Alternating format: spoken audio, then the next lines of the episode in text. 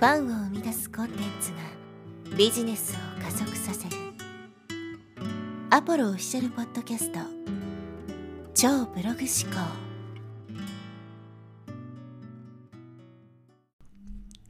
はい、えー、こんにちは、ポロです、えー。今回はですね、えー、2023年のテーマと、えー、行動目標についてお話していきたいと思います。まあ、今回は完全に僕の個人的な話になるんで、まあ、興味ないっていう人はね、えー、ぜひここで視聴をね、ストップしてもらえればと思うんですけど、まあ、1月になってですね、おそらくまあ今年の目標を立てた人も多いんじゃないかなと思うんですけど、まあ、えー、この、これを機にですね、僕もちょっと、えー、今回ね、自分のそういったものをシェアしてみたいなというふうに思います。で、テーマですけど、テーマがまあ2つあってですね、感謝と前進というのが今年のテーマにえ決めました。でこのテーマっていうのは、まあ、コンパスみたいなものなんですよね。何かこう自分の行動を、えー、立たさないといけないときに、こっちの方向に行きなさいよみたいな感じで。で僕なんかこう感謝とかなかなか意識しないとできないタイプの人間なんで、このテーマをね、えー、意識することで、あ、感謝忘れてたなとかね、っていうふうにこう、えー、自分をね、また方向修正することができるわけです。で、この2つですね。とにかくこう前進をすることと、そして、えーまあ、感謝を忘れないということ。この2つをまテーマにですね、今年1年は過ごしていきたいなというふうに思います。でまあ、感謝に関してはね、えー、まあ、すごく大事だってわかると思うんです。で、前進っていうのをテーマにしたのはですね、まあ、去年1年、2022年ですね、売上は過去最高だったんで、結果だけ見れば、全然悪くないんですけど、その自分の行動を振り返った時にですね、本当に100%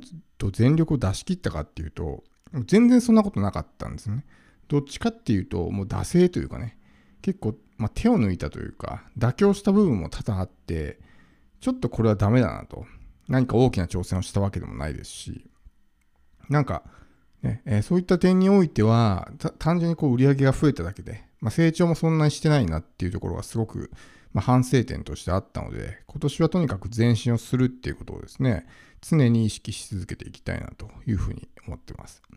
まあ、あの2024年からね、海外市場にも入っていきたいみたいな話をね、何度もしたかと思うんですけど、まあ、そういったこともあって、今年はかなり大きなターニングポイントになる、可能性が高いので、相当負荷をかけていかないとですね、今の自分では到底そこにはね、たどり着けないわけです。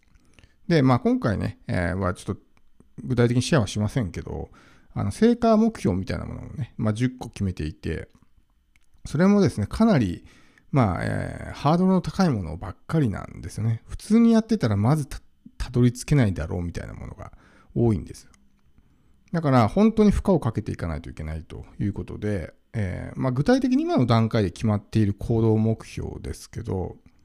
まあ、年間500冊ね、本を読むっていうのが一つと、あとはまあユーデミーですね、をま50コースまで増やすと。まあ現在これ収録している時点で32コースあるんですけど、あと18コース増やすということですね。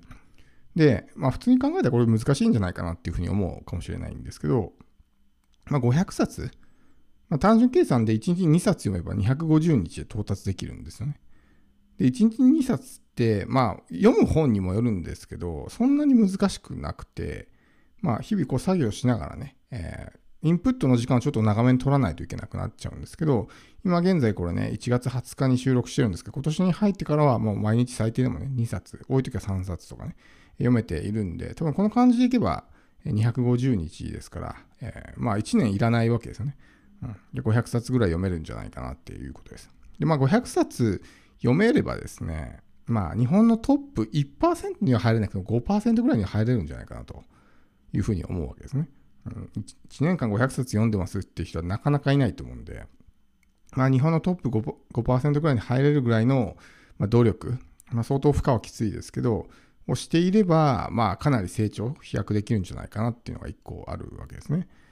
なので、えー、まあ、これね、本当に、この年間500冊。もちろんそれ以外にも、その音声とかね、あと動画とかも見るっていうところ。僕ちょっとかなりまだ見てないのが溜まってるんで、でそれも全部見ていって、新しいコンテンツもどんどん買っていってと。まあ、去年はね、本当自己投資もあんまりしてなかったんで、それも反省点なんですね。ももっと積極的にお金使っていきたいなっていうふうに思ってるんですけど、まあ、そういったものを全部見ると。ね、今年に入ってからもいきなりこうブライアン・トレイシーのね、プログラム買ったりとかですごいボリュームあって、まだね、え、それに関して見てないんですけど、まあ、それも全部ね、見ていこうかなというふうに思ってます。まあ少なくともこれだけやってればですね、まあその競争じゃないんで誰かに勝つことがね、目的ではないんで、まあ、そこはあんま意識しなくていいかなと思うんですけど、まあ、少なくとも間違いなく去年の自分よりは絶対レベル上がってるじゃないですか、それだけやってるわけだから。で、この、このただインプットするってだけじゃなくて、行動のスピードも上げていかないといけないわけですね。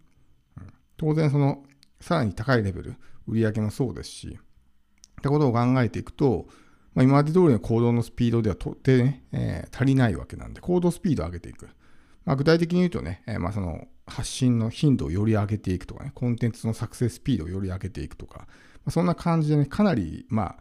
例えば自分は車だったらね、相当車にこう負荷をかけているような状態。うん、もう本当に故障寸前ぐらいまで、ね、フルスピードで走るみたいな状態をま考えているんですけど、まあそういった意味で Udemy をね、えー、50コースまで増やす。まあこれに関してはね、そんなに難しくなくて、まあ、僕、こう、ま、コンテンツサクセスっていうのはそんな時間かからないので、月に2本ぐらいだったら、まあ、あの、そんな簡単にできるんですよね。だから、まあ、9ヶ月あれば、月2本18本プラスになるんで、1年間かからずに50いけるんですけど、まあ、1個の目安として、最低限それぐらいはやっておかないといけないなと。プラスアルファでまた新しいチャレンジとかね、もっと大型の、まあ、オンライン講座とか、まあ、そういったものを作っていきながら、うん、っていうことを考えているわけですね。そして何よりね、一番の目標というかね、えー、考えないといけないのが英語ですね。やっぱ海外市場に入っていくっていうところで、まあ、英語がね、絶対的に必要になりますから、もう本当、ここ過去数年間ね、英語の勉強を封印してたので、もうビジネス一本でね、やっていくってことで、もともとはすごく英語のね、勉強が大好きで、ずっとね、英語の勉強ばっかりしてて、まあ、そのサラリーマン時代ですね、会社員時代は、英語すごくね、まあ、毎日のように使ってたし、すごく自信があったし、自分でも上手だなって思ってたんですけど、やっぱり、まあ、えー、英語の勉強やめて、で、起業して、で、起業して今のところ、まあ、ほぼほぼ日本人のお客さんばっかりなんで、英語を使う機会がね、仕事でなくなったわけですね。そうするともう、英語って錆びつくんですよ、本当に。使ってないと。全然言葉が出てこなくなるとかね。まあ、びっくりするぐらい下手になってるってことがあるんで、これをまたね、えー、昔の状態に戻して、さらに、その当時よりも何倍も上手くなっていかないといけない。まあ、ネイティブレベルまでは無理でも、まあ、えー、彼らをと対等にね、こうやり合えるぐらい。もちろんその、普通にビジネスをする分に関しては、全然ね、今の英語力とは問題ないんですけど、じゃあ彼らにじゃあ、例えばオンライン講座作ってね、何か英語でレクチャーするっていうところになると、まあ、結構ね、まだまだ全然英語スキルが足りてないなっていうところもあるんで、まあ、そういったところも含めて、えー、やっていかないと。これももう今ね、毎日ほぼやってるんですけど、まあ、結構ね、大変ですよね。まあでもなんか、あの、できそうな気はするっていうね、今までなんかこう自分の中で英語勉強してる中でも、どっか諦めがあったというか、まあここまでいければいいかなぐらいの低い、まあ目標しか持ってなかった。だからあんまりね、まあもちろんその、十分にそれでもね、えー、まあ良かったんですけど、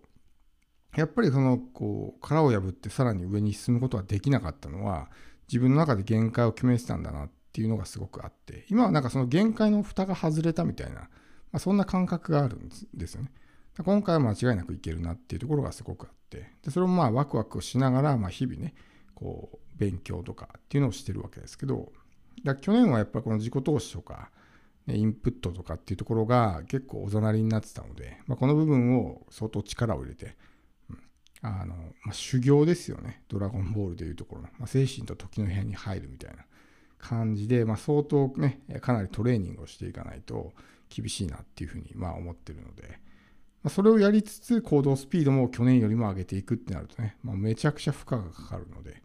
まあ、きついかなとは思うんですけど、その先には間違いなくね、成長が待ってるんで、まあ、その成長を楽しみにしながらですね、今年1年は過ごしていきたいなというふうに思います。まあ、今回はね、かなり個人的な話で何、何一つこう学びというかね、吸収できる内容はなかったかもしれないですけど、まあ、ぜひね、まだ目標立ててない人は今年1年の目標立てて、そんなにこうね、ハードルの高いこと設定しなくてもいいので、まあ、1年、このね、2023年が終わるときに、えー、振り返ったときにね、本当に成長できたなって思えるような1年にぜひね、してほしいと思いますし、まあ、僕もね、まだまだこう上を目指して頑張っていくので、お互いにね、こう刺激し合えるような関係でね、いけたらなというふうに思ってます。